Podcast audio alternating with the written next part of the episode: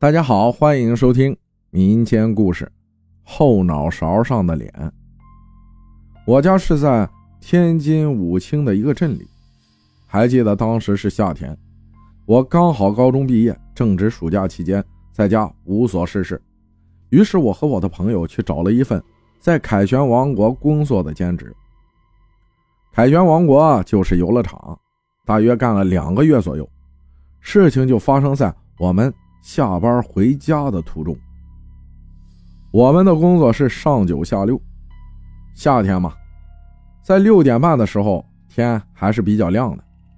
可是当游乐场中一个水上游乐开业以后，我们就开始加班到晚上十点左右了，天也已经很黑了。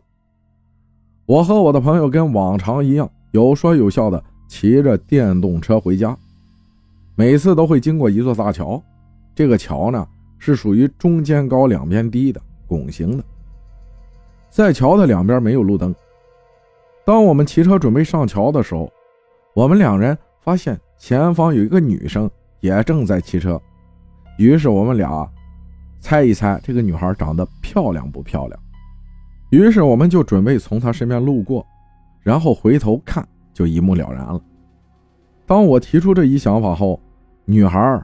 已经骑上了拱形的桥坡，于是我的朋友和我开始拧到最大马力，开始追赶。我朋友的电车比我的快一些，而且他比较瘦，在上坡的时候比较轻松，速度丝毫不减。虽然我的电动车比较慢，但是超过前面的女孩完全没有问题。我眼看着我的朋友超过了这个女孩，但是他并没有回头去看。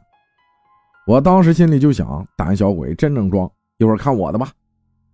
于是啊，我也紧追其后。在我距离这个女孩不到两米的时候，我看到她的头发被风吹了起来。头发不是很长，也不是很短的那种，风一吹，两边的头发就会顺着耳朵的后边飘起来。后脑勺的视觉效果就是两边翘起来，中间凹进去一样。正当我离她有一米多一点的时候，我发现这个女孩的后脑勺部位从头顶到后脖梗这段距离，很明显是一张煞白的脸。虽然当时桥上没有路灯，但是距离这么近，又依靠月光，我看得很是清楚，那是一张没有任何表情的大白脸。我当时看到以后，浑身的鸡皮疙瘩就起来了。大约有四秒左右，我就超过了这个女生，用我瑟瑟发抖的胳膊继续支撑着车把追赶我的朋友。我当时脑子是一片空白，就想追上我的朋友。他也许是因为任务没有完成，有意放慢速度等我。我大约在半分钟左右也就追赶上了他。当时他还想跟我解释，我让他别说话，听我说。我就问他：“你刚才看见了吗？”他听我说完以后，我的朋友还以为问他看没看见女孩的脸漂亮不漂亮的事情。可当我朋友接下来的话让我更加激动，他说：“我骑车骑半天也追不上，他的车太快了。”可我跟他说：“不是已经超过去了吗？”我边说边回头看，一回头。没有刚才那个骑车的女孩了。这时，我朋友开口说话：“你看，在前面呢，已经落下我们有一段距离了。”当我听完这话往前看的时候，果然，那个女孩就在前面。我的浑身开始抽搐，呼吸明显加快了许多。